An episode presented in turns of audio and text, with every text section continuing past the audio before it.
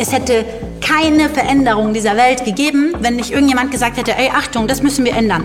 Manchmal muss man klare Kante zeigen. Das fordert die Gesellschaft ja auch. Klare Kante gegen rechts heißt es doch zum Beispiel immer. The world is waking up. Change is coming, whether you like it or not. Die Welt ist in Aufruhr. Doch Aktivistinnen geben Hoffnung. Du hörst ganz schön laut. Den Veto-Podcast mit Ninja Lagrande und Steven Anpalagan. Wir stellen Menschen vor, die für Veränderung etwas riskieren.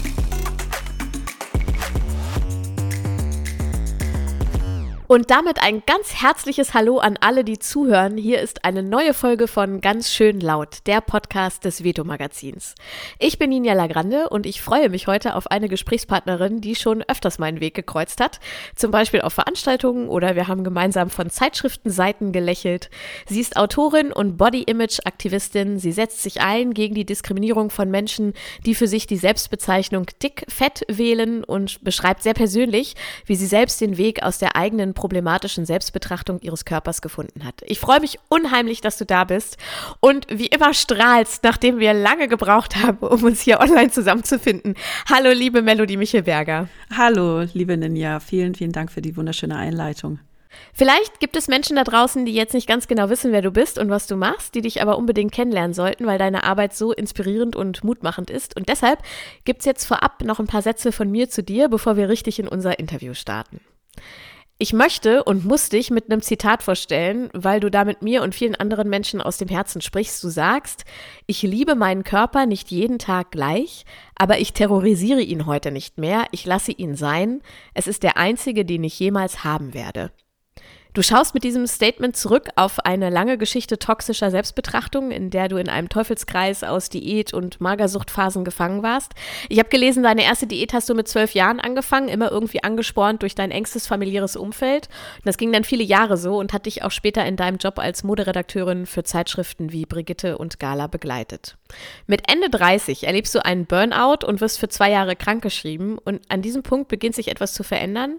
Du bildest dich weiter, setzt dich mit feministischer Literatur auseinander und merkst, dass wirklich vieles falsch läuft in der Betrachtung und Abbildung von Körpern und Körpernormen.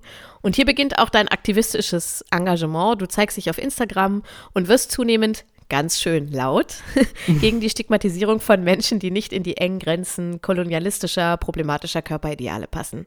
Darüber schreibst du auch in deinem Buch Body Politics, das 2021 erschienen ist. Und wir wollen heute darüber sprechen, was sich in deinen Augen bislang in der Auseinandersetzung mit Körperbildern getan hat, welche Aspekte in der Debatte immer noch zu wenig beleuchtet werden und ich möchte auch wissen, wie du als Melodie, aber auch wir als Gesellschaft sein wollen, welchen problematischen Idealen wir hinterherjagen und was die Alternative ist. Und das war jetzt ein ganz schön langer Anlauf, also höchste Zeit, dass du auch endlich zu Wort kommst. Wow, das ist voll schön. Vielen, vielen Dank. Hi, ich freue mich sehr, dass wir äh, heute miteinander sprechen. Wir kennen uns ja zumindest ein bisschen. Ich kenne dein Buch, ich schätze deine Arbeit sehr und ähm, freue mich, dass wir hier für Veto äh, heute unser Gespräch aufzeichnen können. Und wir haben eine kleine Tradition jetzt schon, obwohl es eine der ersten Folgen ist. Und das ist die Eröffnung des Interviews ähm, mit unseren GästInnen. Wir wollen zu Beginn immer gern was Persönliches erfahren. Und das funktioniert aus unserer Sicht ganz gut über spontane, freie Assoziation. Deshalb starten wir jetzt mit unserer Schnellfragerunde. Und es funktioniert so, ich stelle dir eineinhalb Minuten so viele Fragen wie möglich und du antwortest einfach aus dem Bauch heraus. okay. So. Okay, bist du vorbereitet? Jo.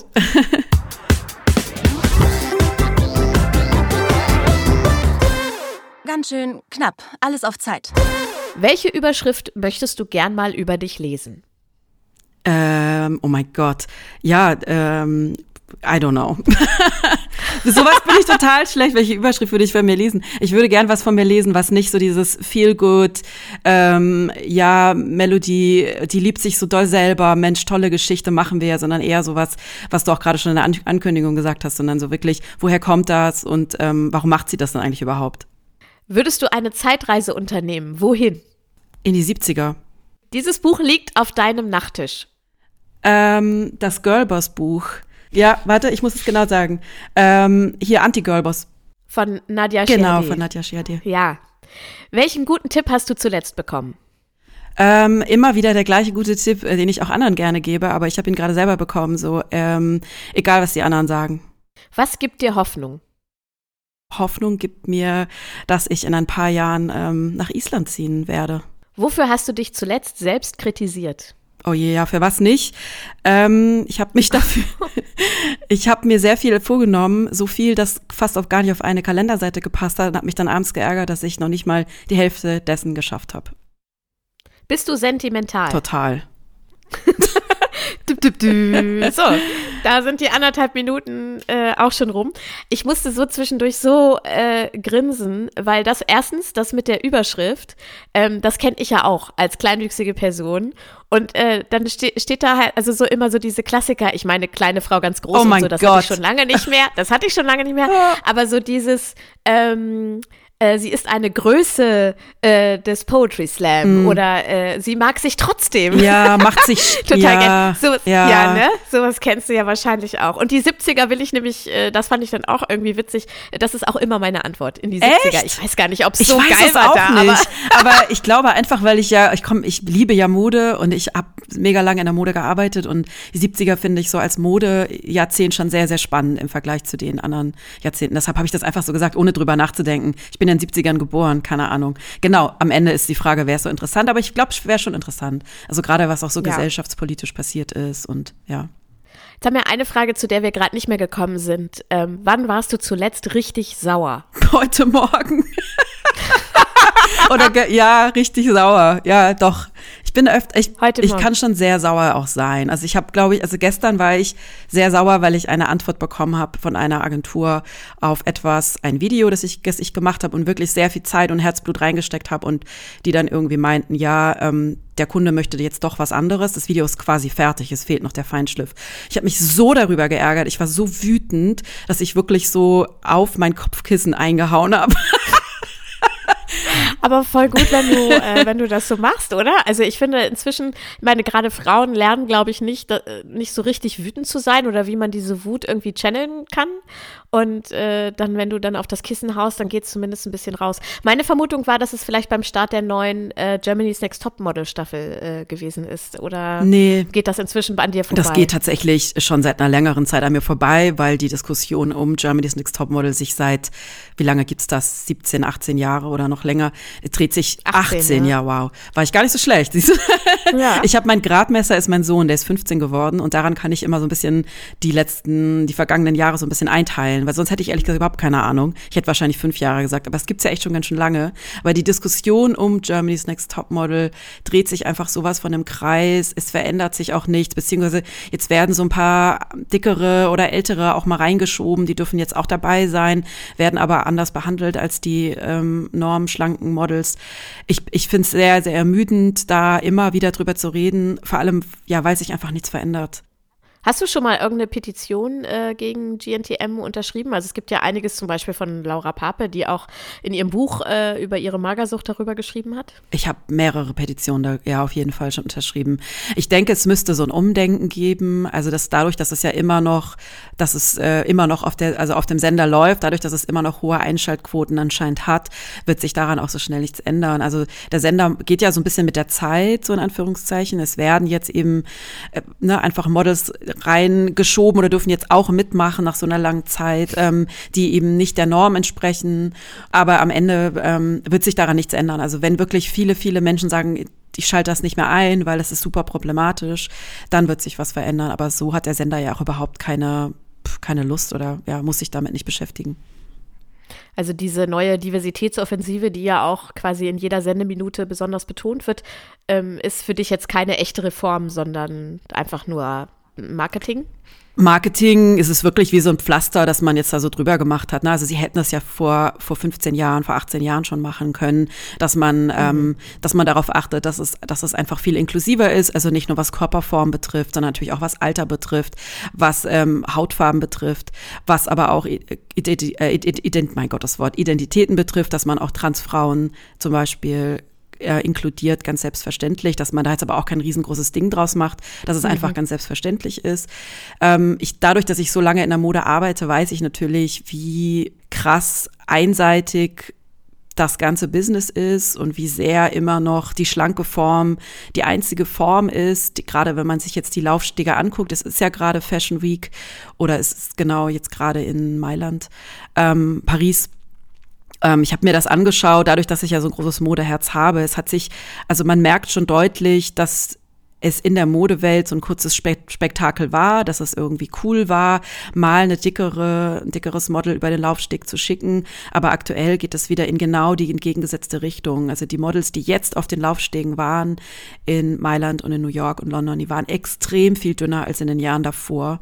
Und bei Jeremy's Next Topmodel, ja, die haben das jetzt gemacht, weil das, ähm, weil das gerade so up and coming war. Alle haben darüber geredet in vielen Werbekampagnen gab es unterschiedliche, ja, gab es eine größere Diversität zu sehen, in Magazinen auch teilweise ein bisschen halt, ne? Es wird halt immer noch, also es geht halt immer nur bis zu dem Punkt, bei dem es noch vermarktbar ist.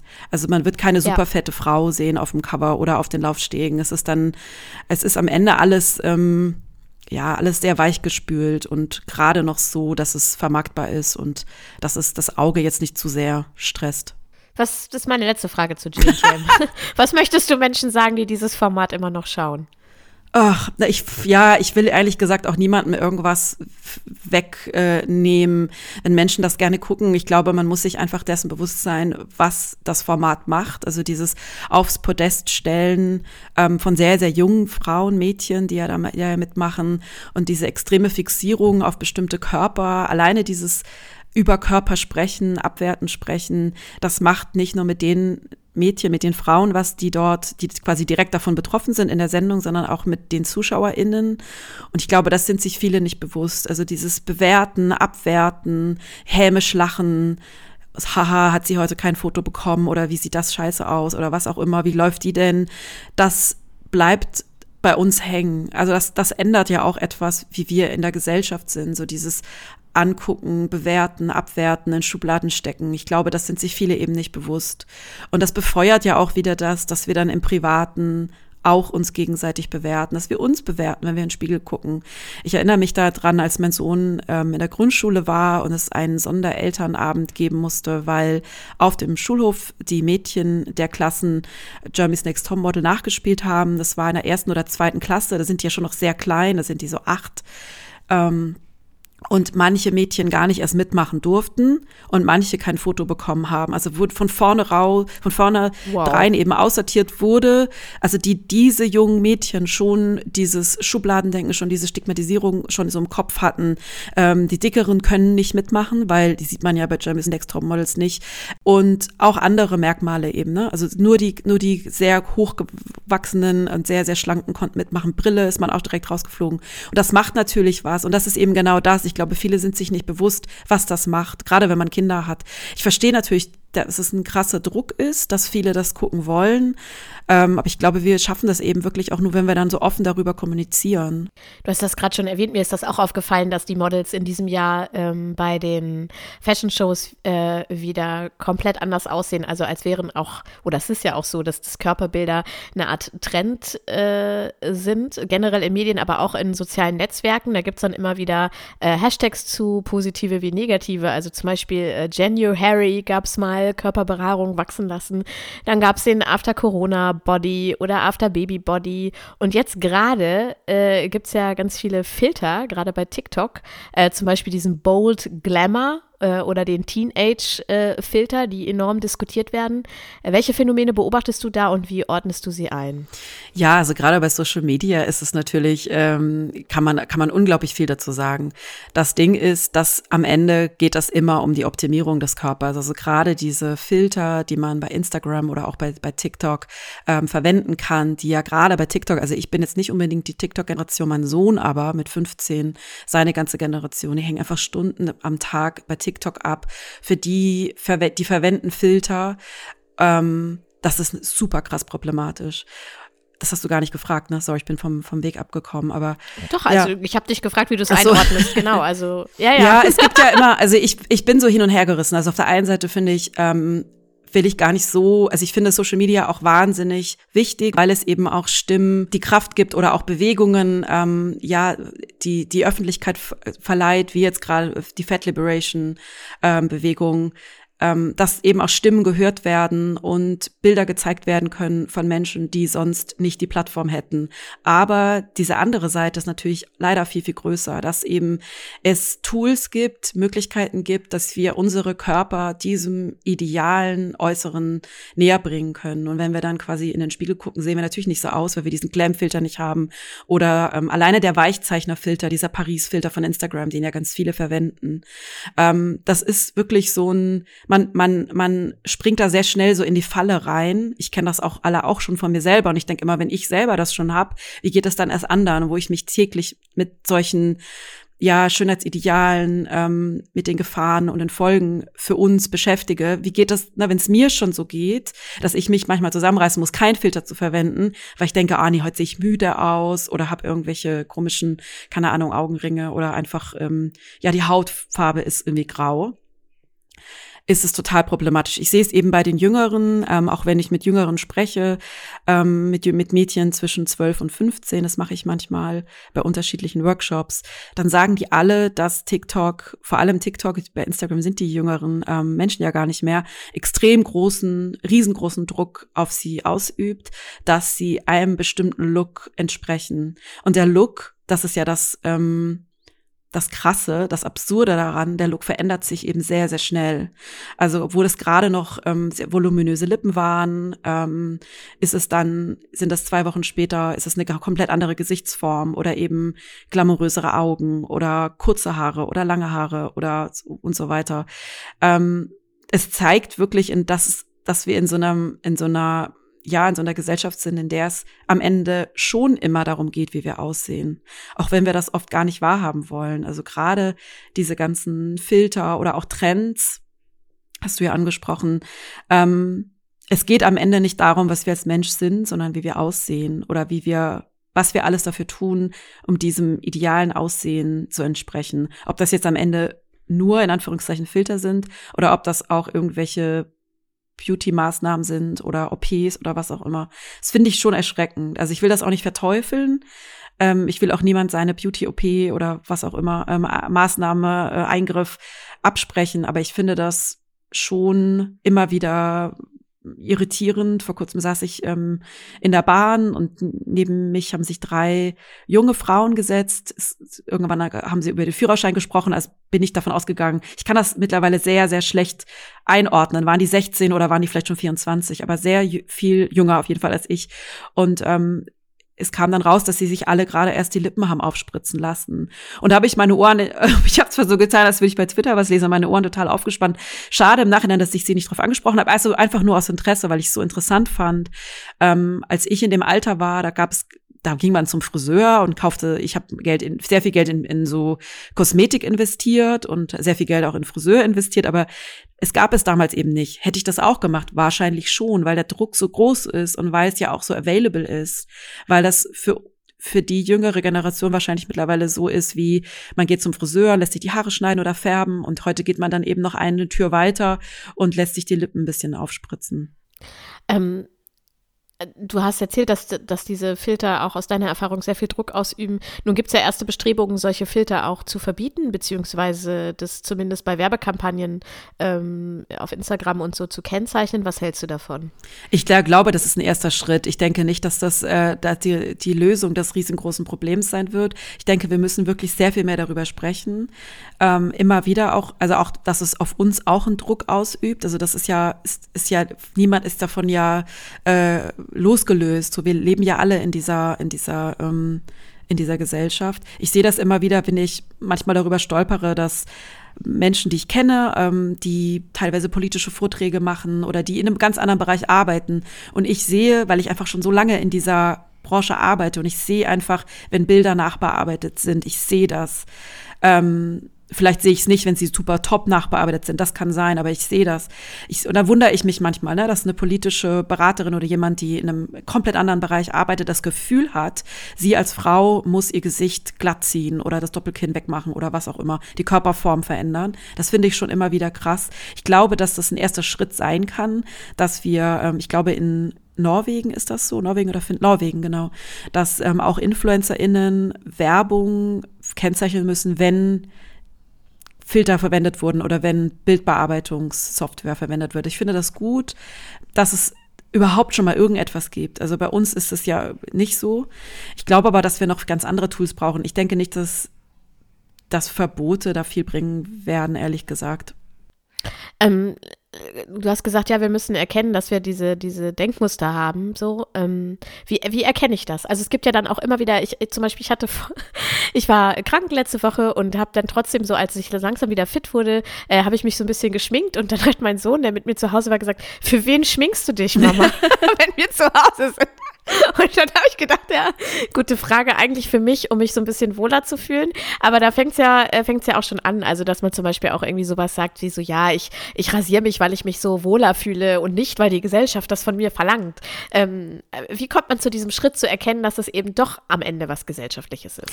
Ja, ich glaube, man muss das einfach ähm, ja, als ich eingestehen oder ich weiß nicht, wie man, also ich mache das ja auch, ich rasiere auch meine Beine. Ich habe auch viele Freundinnen, die sich nicht die Beine zum Beispiel rasieren. Ähm, ich glaube, wichtig ist so zu checken, woher das kommt, dass das nicht ein Zufall ist, dass wir alle einen möglichst fettfreien Körper, möglichst faltenfreies Gesicht, möglichst lange Haare, möglichst voluminöse Lippen, möglichst eine schmale Taille äh, haben wollen. Das ist ja, wenn man sich mal überlegt, eigentlich total absurd, dass wir alle eigentlich das Gleiche haben wollen und denken, dass das, dass wir alle eigentlich genau, also dann, dann schön wären, wenn wir alle quasi genauso aussehen würden. Ich glaube, das hilft schon mal, aber ich verstehe es natürlich trotzdem, dass man dann am Ende trotzdem seine Beine rasiert, weil man nicht blöd angeguckt werden will oder dass Leute irgendwas dazu sagen. Das ist ja, ist das Leben ist schon einfacher, wenn man ähm, sich an bestimmte gesellschaftliche so Beauty-Sachen hält. Das ist einfach so. Ob das jetzt gut ist oder schlecht ist, lasse ich jetzt mal so. Aber ich weiß eben, wie es ist, wenn man sich als Frau die Beine nicht rasiert und eben sichtbare Beinbehaarung zum Beispiel hat oder, oder Haare im Gesicht. Ähm, dass das gar nicht mal so lustig ist, dann in der, in der Bahn zu, zu sitzen.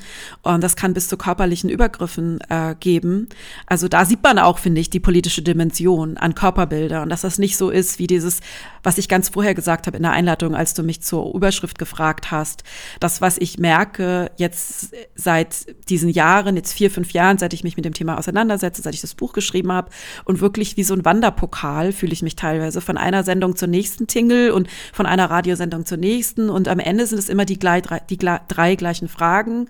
Und am Ende ist es immer so dieses, ja, wie können wir uns individuell besser fühlen? Und nie dieses, warum sind wir denn eigentlich als Gesellschaft so? Und warum lassen wir das eigentlich zu, dass Menschen an den Rand gedrängt werden, dass Menschen eine schlechtere Gesundheitsvorsorge bekommen, dass Menschen gebodyshamed werden, dass Menschen abgewertet werden, ausgelacht werden, die nicht der Norm entsprechen, die eben zum Beispiel dickfett sind oder die eine, eine sichtbare Behaarung haben an Beinen oder im Gesicht ähm, oder was auch immer, welche Beauty-Makel natürlich absolut in mehreren Anführungszeichen haben. Also warum ist das so? Woher kommt das? Das finde ich so die Fragen, die interessieren mich mittlerweile viel viel mehr als dieses, ja, Mensch, die Melody, die laden wir jetzt mal ein, unsere Frauen, whatever, Radiosendung, ah, die ist so ein bisschen feelgood-mäßig und wir haben uns alle schon mal schlecht in unseren Körper gefühlt und sag mir mal drei Tricks, wie man sich jetzt besser fühlen kann.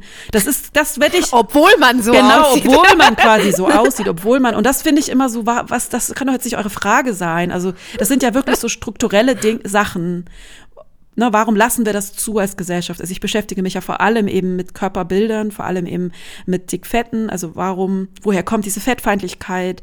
Warum gibt es diese Kleidergrößen nicht ab Größe 44? Warum gibt es überall genormte Sitzmöglichkeiten?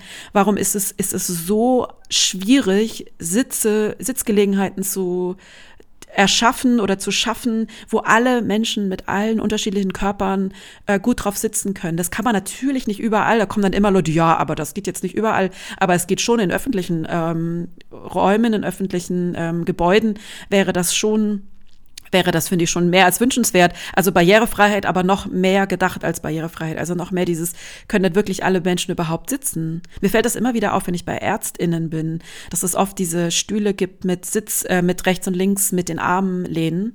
Ähm, ich kann da noch drauf sitzen, weil ich super weit unten bin auf diesem Spektrum von Dickfett. Ich habe super viele Privilegien. Ganz viele Dinge erlebe ich in meinem Alltag überhaupt gar nicht. Ich erlebe keine Diskriminierung. Ich wurde vor kurzem auch gefragt in einem Interview, so als flotte Zwischendurchfrage, so, welche Diskriminierungen erlebst du im Alltag? Da dachte ich auch so, Leute, was ist denn das für eine Frage? Also ich finde sie schon auch gut, aber irgendwie auch so, also A, wenn ich jetzt Diskriminierungen erleben würde, dann fände ich das eine ganz schön krasse Frage, das jemand um die Ohren zu schleudern. Kann man vielleicht ein bisschen ähm, anders fragen. Ich erlebe keine. Ähm, ich kenne sie aber von Menschen, mit denen ich spreche welche Diskriminierung sie erleben. Und das ist teilweise, ich kann das, also teilweise habe ich, bin ich so erschüttert von so Alltagsdingen, die Menschen erleben, die in An Körpern sind, die unsere Gesellschaft für weniger wert erahnt, also die in Schubladen sortiert werden, die weniger wert, weil faul und dumm und dick und, äh, und so weiter. Und das finde ich, umso mehr ich mich mit dem Thema auseinandersetze, umso mehr ich zu, mit dem, zu dem Thema lese, wirklich ähm, bedenklich dass wir uns halt immer wirklich nur in diesem kleinen äh, Planquadrat, wollte ich sagen, das ist Quatsch. Ich weiß nicht, warum ich dieses Wort immer sage. Ich sage das ganz oft, das macht überhaupt keinen Sinn.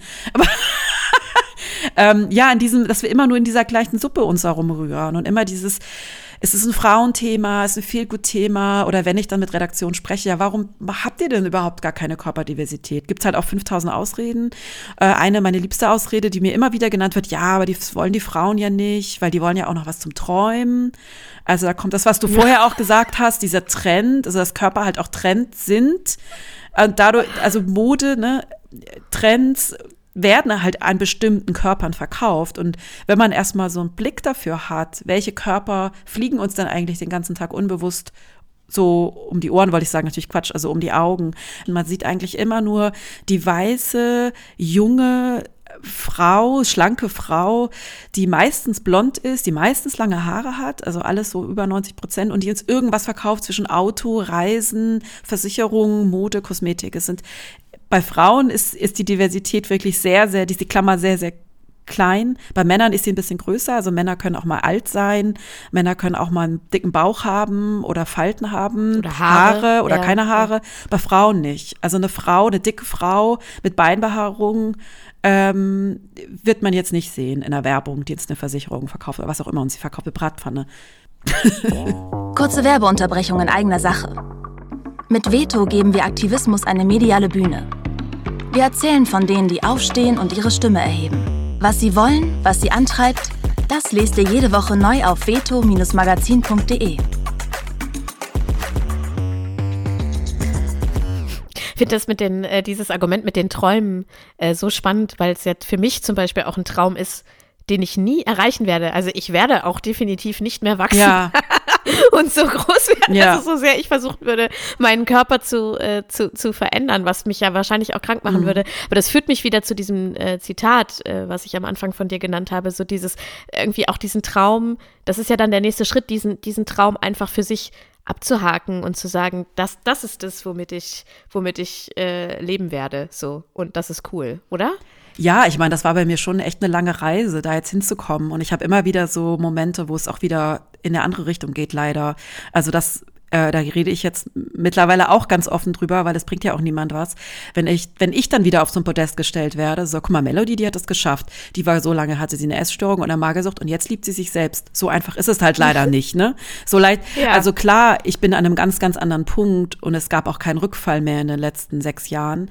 Aber ähm, ich bin ja vor drei Jahren auf den Kopf gefallen, hatte ein schweres Schädelhirntrauma und habe durch diesen, durch diese Verletzung in meinem Gehirn meinen Geruch und meinen Geschmackssinn verloren, was mich als Essstörungs, also als Mensch, als Frau, die eine Essstörung hatte, fast ihr ganzes Leben lang doch wieder extrem ins Schleudern gebracht hat und ich ähm, nach mehreren Monaten gemerkt habe, okay, ich muss mir Hilfe suchen.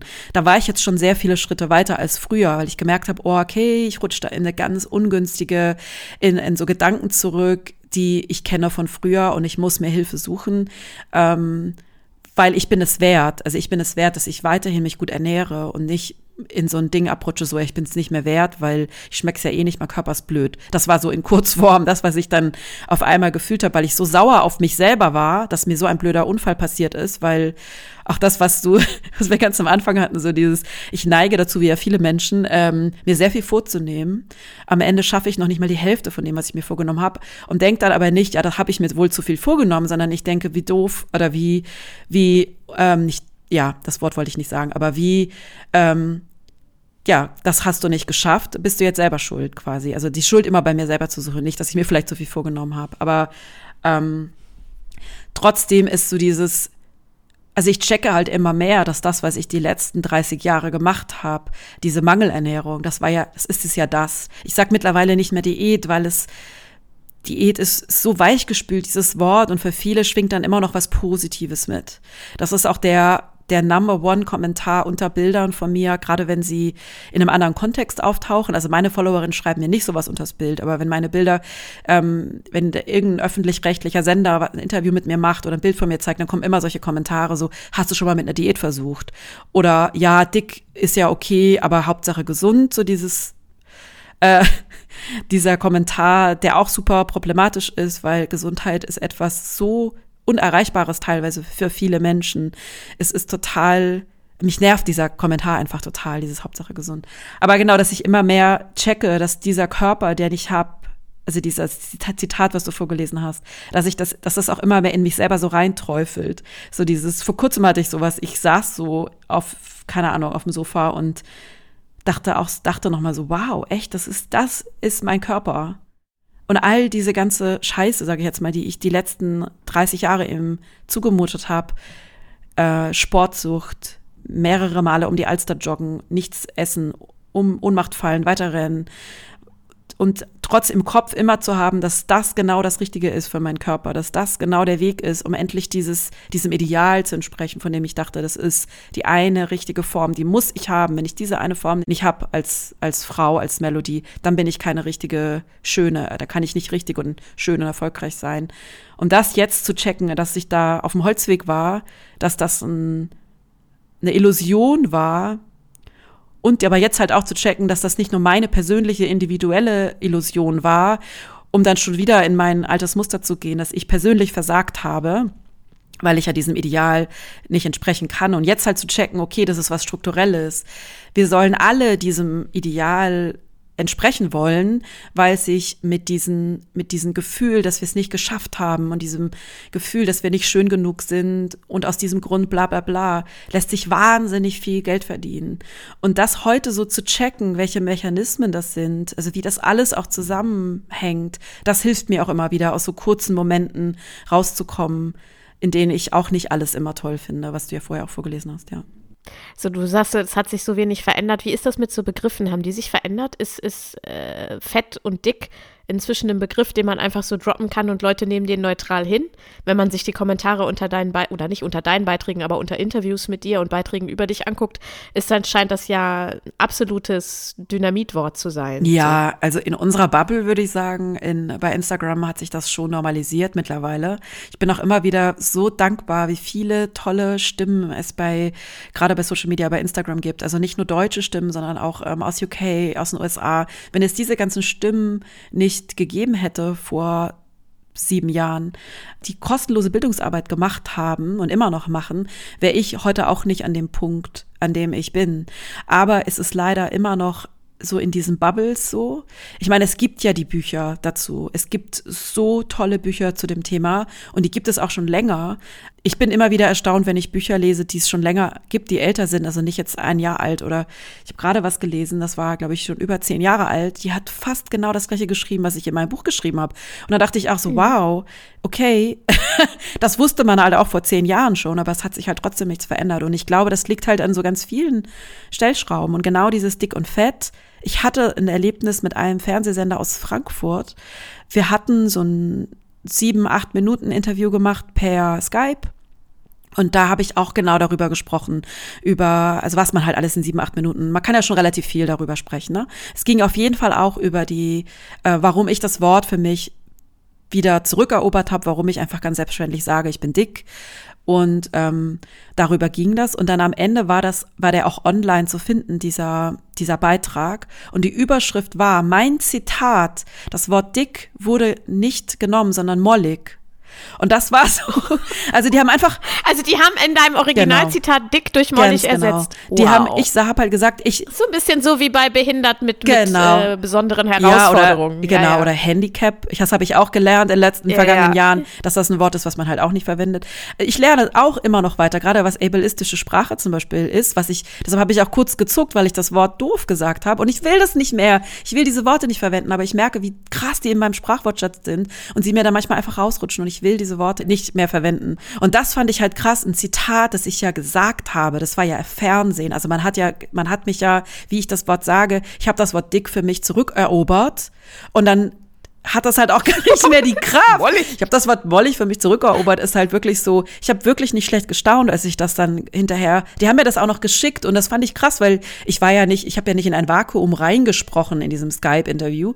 Da war ja der Moderator, ich glaube, nee, es war eine Moderatorin, Moderatorin, da war ja ein Team, das war ja Fernsehen, das ist ja jetzt keine, da waren ja mehrere Leute, die ähm, ja, die das gehört haben und das Zitat dann, und das lag dann aber daran, dass der Sender halt beschlossen hat, nee, also das können wir ja nicht unseren Leuten zumuten, weil das ist ja was Schlechtes. Und das ist so schade, dass die dann die Chance nicht genutzt haben, das Zitat zu bringen und dann das nochmal kurz zu erklären oder in einer, was weiß ich, Fußnote oder so. Ja. Aber daran sehe ich halt, also wir sind da auch noch nicht wirklich weitergekommen. Nee. Ich würde gerne noch ein bisschen mehr über dieses, ähm, über die äh, Struktur und das System sprechen. Äh, du sagst ja auch, dass es bei, äh, bei vor allen Dingen bei Frauen ähm, und wenn es darum geht, abzunehmen äh, oder, oder schlank und dünn zu sein, auch weniger zu sein, also weniger präsent zu sein in diesem patriarchalen ähm, System. Ich finde, das ist auch, wenn man darüber nachdenkt, eigentlich logisch, aber da, da kommt man so schnell nicht drauf. Ähm, sind, sind wir da wirklich noch, noch nicht so weit, dass wir uns darüber freuen, dass Frauen immer ganz, ganz wenig sind, nicht laut sein, bloß nicht präsent sein, keinen Raum einnehmen? Also ich habe die Erfahrung gemacht, dass sich das leider wieder zurückentwickelt. Das passt auch so insgesamt zu allen Strömungen, die gerade laut werden und die wieder zurückkommen, mhm. wie äh, ja rechte Stimmen, die immer lauter werden und also eine Frau kann nicht einfach nur einen Körper haben, der muss einfach einer bestimmten Form entsprechen. Ich habe das vor, vor einem Jahr, vor einem guten Jahr erfahren, als ich ein Interview hatte mit dem Deutschlandfunk und die danach ein, eine Kachel geteilt haben bei Social Media mit einem Zitat. Ich habe ganz, ähm, ich habe mir gewünscht, also ganz zaghafter Wunsch, dass ähm, dass wir eine dicke Disney-Prinzessin brauchen. So, ich wünsche mir eine dicke Disney-Prinzessin. Das war das Zitat. Ich war ein bisschen enttäuscht von diesem Zitat, weil ich dachte, naja, das ist jetzt das Softeste aus diesem Interview, was ihr hättet rausziehen können, aber nun gut. Hab das Zitat vergessen und ein paar Stunden später hatte ich, wie als ging eine Tür auf und der Shitstorm ist von allen Seiten auf mich reingestürmt, weil eine rechte Influencerin, ich wusste nicht, dass sowas gibt bis dato, das Zitat genommen hat, Fotos von mir genommen hat, die es ja zuhauf gibt im Internet, wo ich einfach sichtbar dick drauf bin, wo ich einfach Sachen mache, die auch dünne Frauen machen, mich in Unterwäsche fotografiere, mich in Bikini fotografiere, die schöne Klamotten trage, enge Klamotten trage, man aber meinen dicken Körper eben sieht, die rausgenommen hat, die ähm, auf ihren Plattformen geteilt hat, Fotos von mir mit diesem Zitat. Und dann ging eben ein riesiger Shitstorm los. Und da habe ich selber noch mal so krass bemerkt, wie Körpernorm, wie Frauen in bestimmten Ideologien so krass klein gehalten werden und so krass Körperform und Charakter nochmal auch zusammen ähm, zusammengehen oder in bestimmte Schubladen gesteckt werden. Also für die war eben klar, dass ich faul bin, weil dick ist natürlich auf jeden Fall faul, dass ich sowieso auch krank bin, dass ich absolut unattraktiv bin. Mir war, das, mir war das natürlich total egal. Nur ich musste mich dann wehren, weil diese Menschen, Männer vor allem, alle meine Social-Media-Plattformen gestürmt haben und ich Hilfe brauchte, über mehrere Tage das in Schach zu halten. Und dann, es war wirklich richtig schrecklich, aber es hat mich nochmal dran erinnert eben, dass dass ja Frauen nicht einfach ihren Körper haben können und nicht einfach sich wohlfühlen können und Fotos ins Internet stellen können, dass da auf jeden Fall Leute kommen, die sagen, nee, das darfst du aber nicht, weil das das das gefällt mir nicht. Oder hast du schon mal mit Sport versucht? Oder und das finde ich in den letzten Jahren ist es auf jeden Fall schlimmer geworden. Natürlich klar, dadurch, dass wir jetzt gerade Frauen, ähm, deshalb finde ich das Influencer-Bashing auch teilweise so, so problematisch, weil das, das gibt Frauen die Macht und es gibt Frauen die Kontrolle darüber, welche Bilder sie teilen wollen. Natürlich sind es auch oft Bilder, wo Frauen diesem Idealbild, diesem patriarchal, kapitalistisch geprägten Idealbild von Frau ist, sei es so. Trotzdem ist es in ihrer Kontrolle ihre Fotos, auch wenn sie 15 Mal gefiltert sind, trotzdem sind das ihre Fotos, die sie teilen und nicht Fotos, die irgendwelche anderen Leute teilen. Das, ähm, diese Bewertung findet ja nicht nur äh, online oder auf der Straße statt, äh, sondern ähm, vor allem auch in der Medizin, oder? Also wenn man als äh, dicke Frau zum Arzt geht, äh, habe ich die Erfahrung gemacht, nicht nur ich und ich äh, würde tatsächlich auch äh, sagen, ähm, ich bin weit unten bei dieser Range, was dicke, fette Frauen angeht, sondern auch Freundinnen von mir, ähm, die sagen, ja, wenn ich einen Arzttermin habe und ich habe irgendein Problem, also es kann sein, ich habe mir die Fingerkuppe abgeschnitten, das erste, was ich höre, ist, ich müsste erstmal abnehmen. Ähm, ist, ist das auch ein strukturelles Problem, was wir haben im Bereich Medizin? Das ist ein wahnsinnig großes Problem. Und ich muss wirklich ganz ehrlich äh, gestehen, dass mir das früher nicht aufgefallen ist, weil ich mein ganzes Leben Skinny Privilege hatte, weil ich mein ganzes Leben in einer Essstörung war, teilweise in einer Magersucht war. Ich war sehr, sehr krank. Ich hatte Depressionen, dann hatte ich das Burnout. Aber was ich halt trotzdem hatte, war ein schlanker Körper. Ich war ja immer schlank. Ich hatte nie wirklich sichtbares Fett. Und erst als ich aus, aufgehört habe, diese, mit dieser Mangelernährung, mit dieser Essstörung, ähm, und dann dick wurde, nachdem ich quasi losgelassen habe und dann dick wurde, habe ich das erlebt oder erlebe ich das nach wie vor, also wirklich eigentlich bei jedem Arzttermin. Und das ist für mich was ganz Neues und es ist und ich höre das auch von, von Menschen, die eben immer schon dick sind, die schon dicke Kinder waren, die dicke Jugendliche waren, die dicke äh, junge Menschen waren, die jetzt dicke mittelalte Menschen, die einfach immer schon dick sind, einfach ihre Körperform ist, die bei jedem Arztbesuch, egal ob es beim Zahnarzt ist oder bei irgendjemand anderem. Ich hatte ein Erlebnis beim HNO, der auch irgendwas rumgetippt hat und sagte, naja, ihr BMI ist ja so und so hoch. Und ich weiß, ich war so perplex in dem Moment, weil am liebsten hätte ich gesagt, der BMI ist keine Diagnose. Es sind einfach irgendwelche Zahlen, die sich irgendein Astrologe ausgedacht hat, die dann am Ende dabei rauskommen, ja. die jetzt nichts über mich als Mensch, über mich als, als Melody, über meine Gesundheit aussagen. Es ist, also gerade was das Gesundheitswesen angeht, unglaublich. Also da sind wir so weit hinten dran. Ähm, ich habe zum Glück einen ganz, ganz tollen Hausarzt, der nie sowas in die Richtung gesagt hat, der sich meine Werte anguckt, der sich mich als Mensch anguckt und der nicht irgendwas rumtippt wie meine Ärztin davor und mir dann auf dem Taschenrechner, den umgedrehten Taschenrechner in ihrem Zimmer mein BMI präsentiert, so als wäre das jetzt eine tickende Zeitbombe, die ich da mit mir rumtrage und irgendwann explodiere ich und also so hat sie, hat sie mir das explodiert. Also wir müssen da wirklich, ja, das muss sich unbedingt ändern, weil so werden eben bestimmte Krankheiten überhaupt nicht erkannt. Es gibt, es gibt ganze Webseiten, die sich nur darüber drehen, dass Tumore nicht erkannt werden, dass chronische Erkrankungen nicht, nicht erkannt werden, weil immer gesagt wird, ähm, nee, müssen sie erstmal 40 oder was weiß ich, wie viel Kilo abnehmen, bevor wir diese Untersuchung machen können. Das ist super, super problematisch, aber ich weiß auch nicht, wie wir das ändern können als Gesellschaft. Du, du beschreibst auch selbst, dass es in deiner Buchrecherche für Body Politics äh, für dich ein Aha-Erlebnis war, wie eng unser westliches Körperideal historisch mit antischwarzem Rassismus verknüpft ist. Also auch im 19. Jahrhundert wurde Körperbehaarung als das primitive, animalische andere konstruiert, äh, dem das weiße, unbehaarte, schlanke Ideal entgegengesetzt wurde. Die Body Positivity Bewegung geht auf die Fat Acceptance Bewegung der 60er Jahre zurück, also maßgeblich von schwarzen Frauen äh, geprägt ähm, schauen wir noch zu wenig hin, wenn es äh, in der Debatte um Körper, Schönheit und Norm geht, wie sehr auch Kolonialismus, Körper und Rassismus miteinander verschränkt sind? Ja, wir schauen da gar nicht hin, habe ich das Gefühl.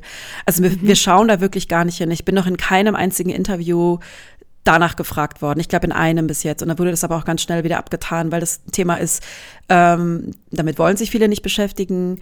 Um, damit hat man sich vielleicht auch noch nicht beschäftigt, weil natürlich als weiße Person muss man sich damit vielleicht, also so ne, vom Gefühl, wir kommen ja irgendwie gut durchs Leben. Ähm, mir, ich fand das wirklich eye-opening, das lesen zu dürfen und auch nicht selber erfahren zu müssen, wie sehr genau diese diese Zuschreibung von negativen Charaktereigenschaften ähm, und Körperformen, wie das bis heute quasi der rote Faden ist, der ein bisschen vorher auch schon anfing, also der Kolonialismus, ähm, Menschen, die versklavt wurden, das kam ja dann und das war natürlich dann eine gute Gelegenheit für die weißen EuropäerInnen, ähm, die anderen noch mal mehr abzuwerten, noch mal mehr zu entmenschlichen und dann durch diese Zuschreibung ähm, all dieser negativen, was du auch gerade schon gesagt hast, dieses wild in Anführungszeichen gierig, fett, haben sich nicht unter Kontrolle, ähm, haben keine Disziplin, sind auch krank. Ähm, das waren alles diese Zuschreibungen damals. Da wurde natürlich dann eine riesige Angst verbreitet unter den weißen EuropäerInnen. Man konnte sich aber auch sehr gut abgrenzen und man wollte sich natürlich abgrenzen vor den anderen und wie doll aber diese diese Zuschreibung, diese Stigmatisierungen bis heute wirken, das finde ich, ähm, das finde ich, also das ist wenn man, ja, wenn man sich die Geschichte anguckt, natürlich nicht erstaunlich, weil wir wissen, woher das ist, äh, wie, woher das kommt. Aber ich glaube, das ist der Schlüssel, dass wir weiterkommen, dass wir wirklich verstehen, woher kommt das, wer sollte diszipliniert werden, wer hatte was davon. Also die weißen EuropäerInnen sollten diszipliniert werden, die weißen männlichen Europäer hatten was davon, weil die waren ja am Ende die Nutznießer, weil die Männer auch die Macht hatten. Und die, ähm, wer hatte nichts davon, waren die schwarzen Menschen, die versklavt wurden, die durch die ganze Welt als, als Ware oder ausgestellt wurden. Ich habe gerade so einen Text wieder gelesen ähm, in Hamburg, in Hagenbecks Zoo. Ich, ich, mhm. also ich habe jetzt die Zahl nicht im Kopf, aber das war 1950, 60? 40? Wo man so denkt, what? so, what? Ich war auch so, what? Ja. Das kann doch keiner, das kann, ich war wirklich so, das ist doch jetzt nicht euer Ernst. Also wie kann das denn, wie kann das denn sein? Ähm, ich glaube, das ist der Schlüssel das zu verstehen und das aufzuarbeiten. Und das ist natürlich unangenehm äh, für uns weißen EuropäerInnen, sag ich jetzt mal. Aber ich sehe das zum Beispiel, wenn ich mir den Stundenplan meines Sohnes angucke. Der ist 15, der liebt Geschichte, gut, das muss ich dazu sagen, er liebt Geschichte, er findet das wahnsinnig spannend. Aber dieses ganze Thema, dieses ganze wichtige Thema Kolonialismus hatten sie noch überhaupt gar nicht. Wie kann das denn sein? Ähm, ich finde, das gehört ja auch alles zusammen. Also Nationalsozialismus hatten sie jetzt schon zweimal, aber da gibt's ja auch noch eine Geschichte davor. Und ich glaube, das ist was, was wir, was sich dringend ändern muss, damit wir checken, dass diese Zuschreibung wahllos mal gemacht wurden. Also die wurden einfach gemacht, um andere Menschen abzuwerten, auszugrenzen, zu entmenschlichen, denen einfach alles abzusprechen, was sie als Mensch ausmacht und sie dann hier im Zoo auszustellen oder zu verkaufen. Aber eben auch dieses äh, Frauen disziplinieren, klein machen. Da kommt dann das Protestantische auch dazu, was du auch angesprochen hast. Das war mir ehrlich gesagt auch nicht so bewusst, bevor ich mich mit dem Thema auseinandergesetzt habe, wie viel dann tatsächlich der Protestantismus da auch noch in die Suppe quasi reingeworfen hat. Also in dieses ganze, wie sehen wir Körper, welche Körper sind privilegierter als andere Körper, welche Körper haben mehr Rechte, welche Körper sehen wir. Und das zieht sich einfach bis heute. Also dieser Faden, der ist ja nie unterbrochen worden. Es zieht sich bis heute und ich glaube eben leider, um das, das nochmal zu beantworten, was du vorher gesagt hast, wir ändern, also es kommt gerade eine wahnsinnig große ähm, ja, es verändert sich vieles, auch gerade zum Negativen. Also gerade was Körperform betrifft, gerade was Körpernorm betrifft. Gerade auch habe ich den Eindruck, diesen, diesen äh, Willen, sich überhaupt darauf einzulassen, zu verstehen, wie sehr dann am Ende alles zusammenhängt, dass es eben nicht nur ein Wohlfühlthema ist. So, genau, und das ist genau historisch-politisch. Genau, ja. und gerade eben das mit der Gesundheitsvorsorge. Also ich verstehe immer nicht, wie und wir das als Gesellschaft zulassen können. Und ich verstehe das nicht in jedem Artikel, in jedem Beitrag von mir oder über mich oder von anderen Fettaktivistinnen. Ähm, wird immer hauptsächlich von Männern, natürlich aber auch von Frauen, also Patriarchat, ne, da kommt, gibt's, aber es sind meistens Männer bei mir, die dann sagen, ich darf das nicht und ich wäre ungesund. Und da kommt genau wieder diese Zuschreibung, da ist eine dicke Frau, die ist natürlich ungesund.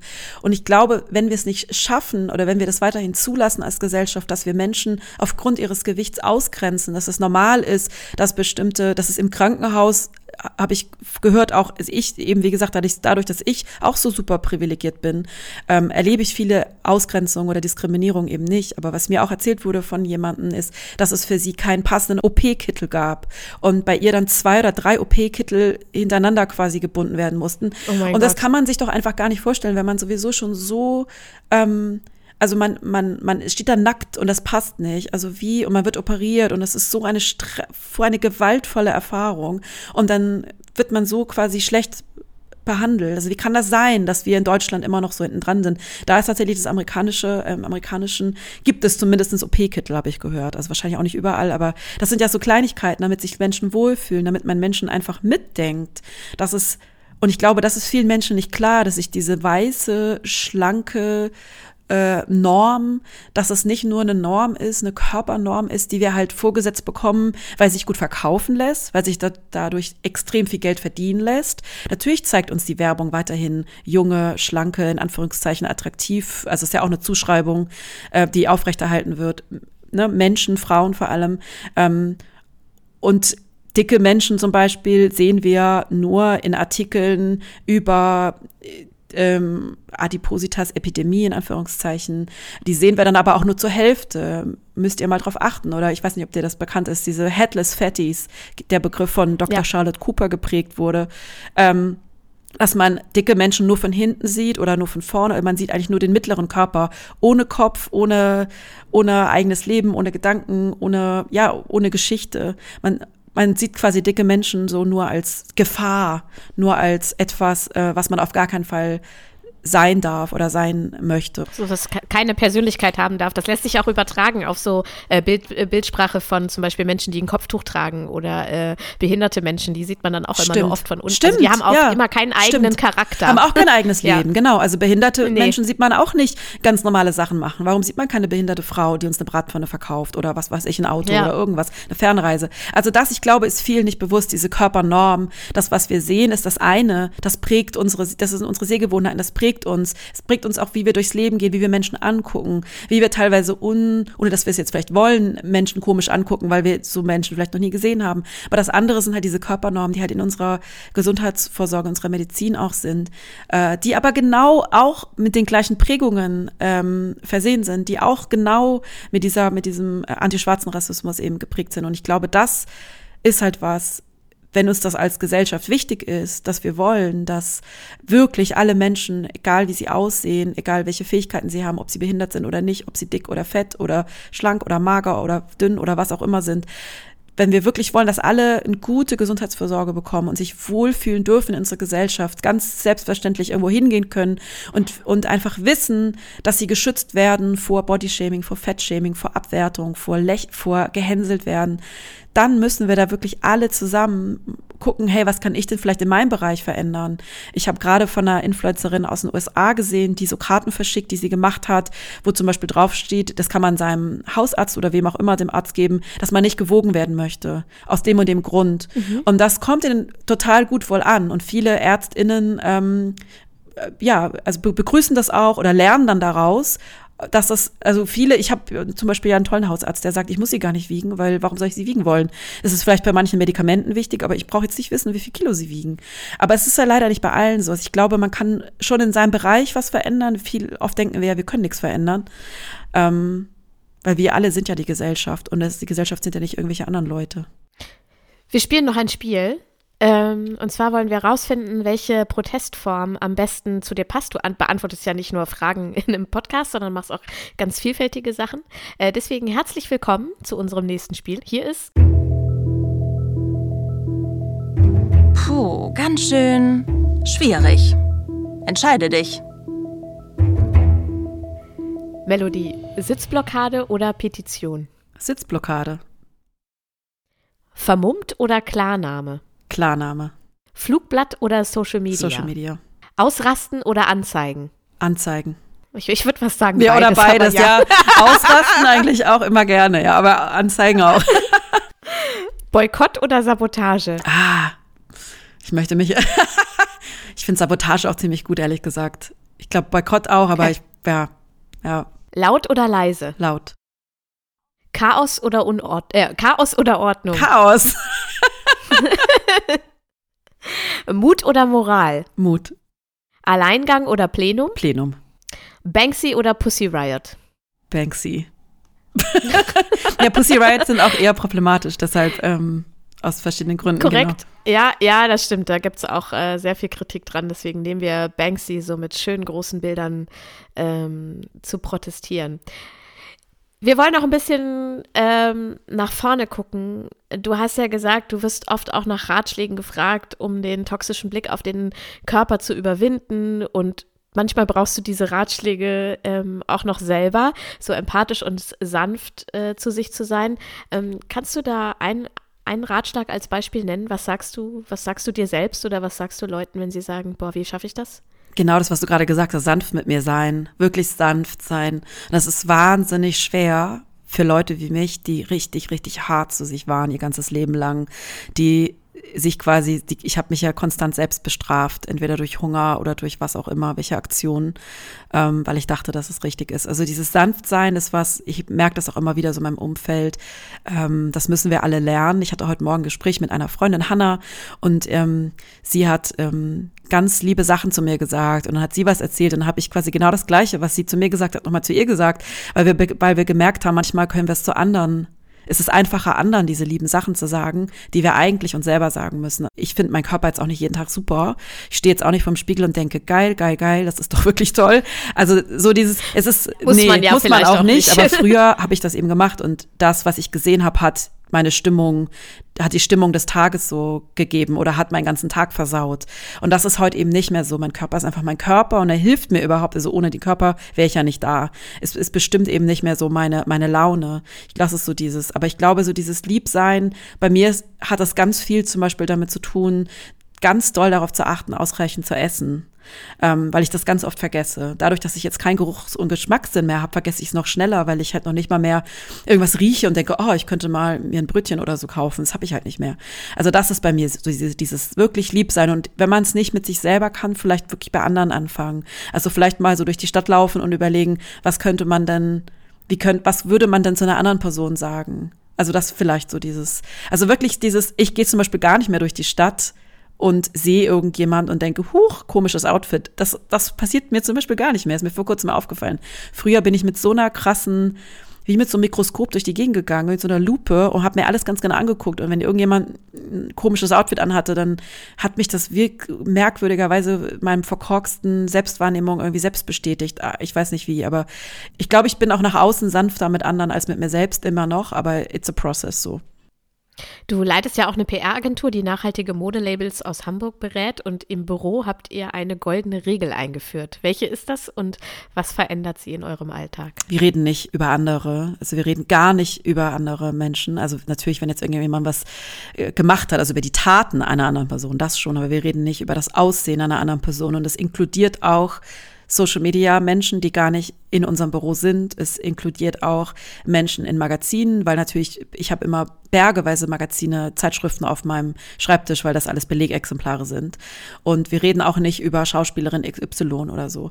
Ich habe ja eben jahrelang auch bei Gala gearbeitet und habe früher diese Kategorie auch geschrieben. Bei dem einen sieht es gut aus, bei dem anderen nicht. Also diese Gegenüberstellung mm. zu, von zwei Menschen. Ja, ähm, ja. Das ist ja genau das, was ich heute eben nicht mehr will. Ne? Dieses Leute, Leute kritisieren, ähm, Leute anprangern, dass sie vielleicht irgendwas anhaben, was anderen Leuten nicht gefällt. Ist ja total auch absurd wenn man sich's mal genauer überlegt. Aber genau, wir reden nicht über das Aussehen anderer Menschen. Und das ist eigentlich total einfach, wenn man es, äh, wenn man sich mal so selber vorgenommen, wenn man sich's vorgenommen hat. Wie blickst du in die Zukunft unter dem Blickwinkel Schönheit, Normen, Body Images? Wie willst du sein, beziehungsweise wie sieht deine gesellschaftliche Utopie aus? Wie wollen oder sollten wir mal sein? Ja, meine Utopie wäre natürlich, dass wir ähm, hoffentlich in der Zeit, in der ich noch auf diesem Planet sein darf, in einer Gesellschaft leben, in der sich alle Menschen so entfalten können, wie sie es möchten, in denen sie das anziehen können, was sie möchten, in denen sie sich so, ja, Haare an Beinen oder nicht, dick, dünn, und einfach sicher, sich sicher fühlen können, dass sie nicht ausgelacht werden, gehänselt werden oder Gewalt erfahren aufgrund ihres Aussehens. Das würde ich mir wirklich sehr, sehr wünschen. Und ich finde, das lohnt sich, dass wir für diese Utopie so gemeinsam kämpfen. Also das erstmal anzuerkennen, dass, dass wir, dass es unterschiedliche Körper gibt und dass es ähm, toll ist, dass wir alle unterschiedlich aussehen und das ist wahnsinnig inspirierend und ja, auch toll, bereichernd ist, so viele unterschiedliche Menschen zu sehen. Das war jetzt schon so gut und jetzt, jetzt kommt äh, quasi unser Abschluss, dein Platz äh, für eine Werbeanzeige. Also wir wollen unseren GästInnen immer einen persönlichen Werbeplatz geben, den sie nutzen können, um zum Beispiel auf andere Projekte, Initiativen, Menschen aufmerksam zu machen. Ähm, kannst auch gern noch mal kurz über ein bestimmtes Thema sprechen, was dir wichtig ist. Äh, kannst aber auch einfach unser schwarzes Brett nutzen, um etwas zu empfehlen, auszurufen oder kundzutun. Und das kommt jetzt und heißt. Oh, ganz schön wichtig. Platz für deine Werbeanzeige.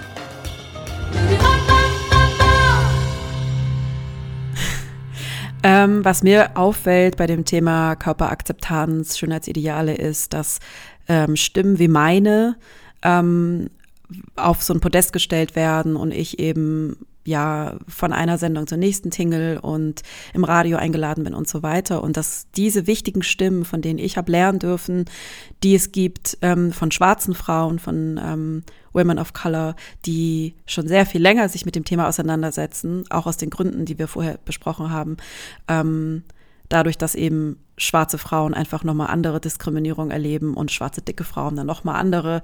Ähm, möchte ich diese Stimmen gerne highlighten, möchte ich alle ermutigen, ähm, schwarzen InfluencerInnen, Content-Creatern, AutorInnen, AktivistInnen bei Instagram, bei Twitter, bei TikTok zu folgen, deren Bücher zu kaufen, Podcasts zu hören. Ich war bei Veto gab es auch vor einem Jahr, glaube ich, weiß nicht, vielleicht ist es auch schon länger her, ein Interview mit Christelle in Quenja Nubamjum, die ja auch mit einem Interview in meinem Buch war. Und das Interview ist so, so toll. Und sie sagt ah, so wichtige Sachen. Ähm, das würde ich mir wünschen, dass so, dass solche Menschen wie Christelle, aber auch wie Body Mary ähm, aus Deutschland, es gibt noch viele andere Stimmen, dass die noch viel mehr gehört werden. Und ich weiß, Veto macht das ja schon, aber vielleicht andere Leute noch nicht. Vielen, vielen Dank. Wir können, das ist ein kleiner Hinweis an die Redaktion, diese Stimmen bestimmt auch verlinken in den Show Notes, zumindest das äh, Veto-Interview. Danke, Melodie, für deine Zeit, danke für deine Arbeit, äh, danke für deine tollen Antworten. es hat mir sehr viel Spaß gemacht, wie immer, mit dir zu sprechen. Schön, dass du da warst. Vielen, vielen Dank für die Einladung. Äh, Einladung, oh mein Gott, mein Kopf. Das war unser Gespräch mit Melody Michelberger und wir freuen uns darüber, wenn ihr ganz schön laut abonniert, wenn ihr uns tolle Bewertungen schenkt und wenn ihr Veto auf Instagram und auf TikTok folgt. Macht das mal, weil es kommen noch ganz, ganz viele andere Leute, äh, mit denen Steven und ich sprechen werden. Da lohnt sich jedes Gespräch. Tschüssi.